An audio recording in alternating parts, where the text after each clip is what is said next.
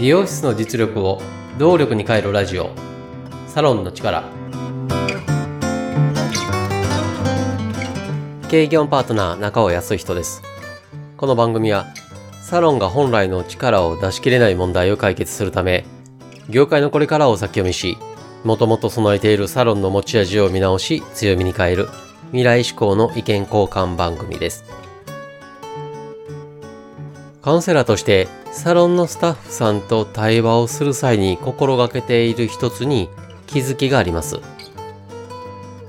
気づきとはどこからか急に現れたものではなく、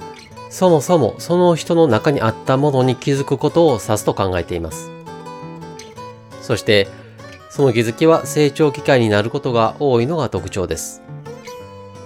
そんな気づきを高めるためのキーワードである反省と内省について今回は考えてみたいと思います。反省だけなら猿でもできるとは30年ほど前の CM のキャッチコピーですが、反省という言葉からは、それだけでは不十分という物足りなさと、そして決して前向きではない印象を受けるのではないでしょうか。一方、内省という言葉は使われることがほとんどありません。これは言葉の意味が共有されていないからだと思われます。では、反省と内省の違いは何でしょうか？こう考えてはどうでしょうか？反省とは、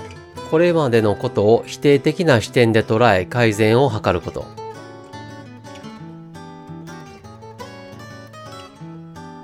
内省とは自分自身を肯定的な視点で捉え成長機会にすること。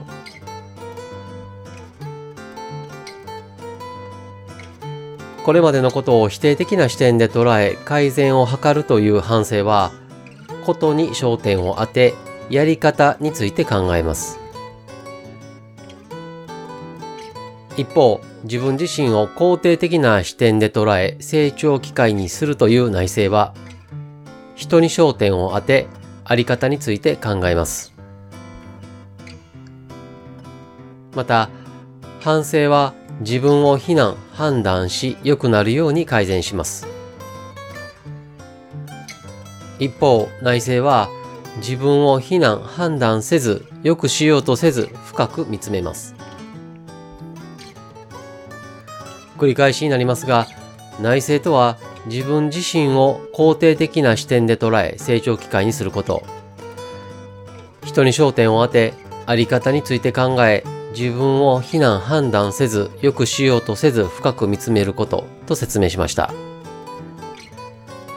内省することにより、そもそもその人の中にあったものに気づきます。その人の中にあったものとは、考え方や心の癖、なりたい自己像や果たしたい役割を指し、それを自己概念と言います。この自己概念への気づきが成長機会につながっていきます。経営業パートナーとしてサロンの持ち味を出すお手伝いをしています。無料相談も受け付けていますので、詳しくはホームページをご覧ください。無料相談の受付もホームページ内お問い合わせからいつでも可能です。ホームページの URL は番組説明また各話のエピソード説明文の中に記載しています。番組へのメッセージも受け付けています。メッセージは LINE 公式アカウントからお願いします。LINEID は、アットマーク 902tinkw アットマーク 902tinkw または番組と各話のエピソード説明文の中に URL を記載しています。サロンの力で配信している同じ内容を文章でも読みたいという方にはノートで公開しています。ノートの URL も番組またはエピソード説明文の中に記載しています。今回もサロンの力最後までお聴きいただきありがとうございました。経営業パートナー中尾康人でした。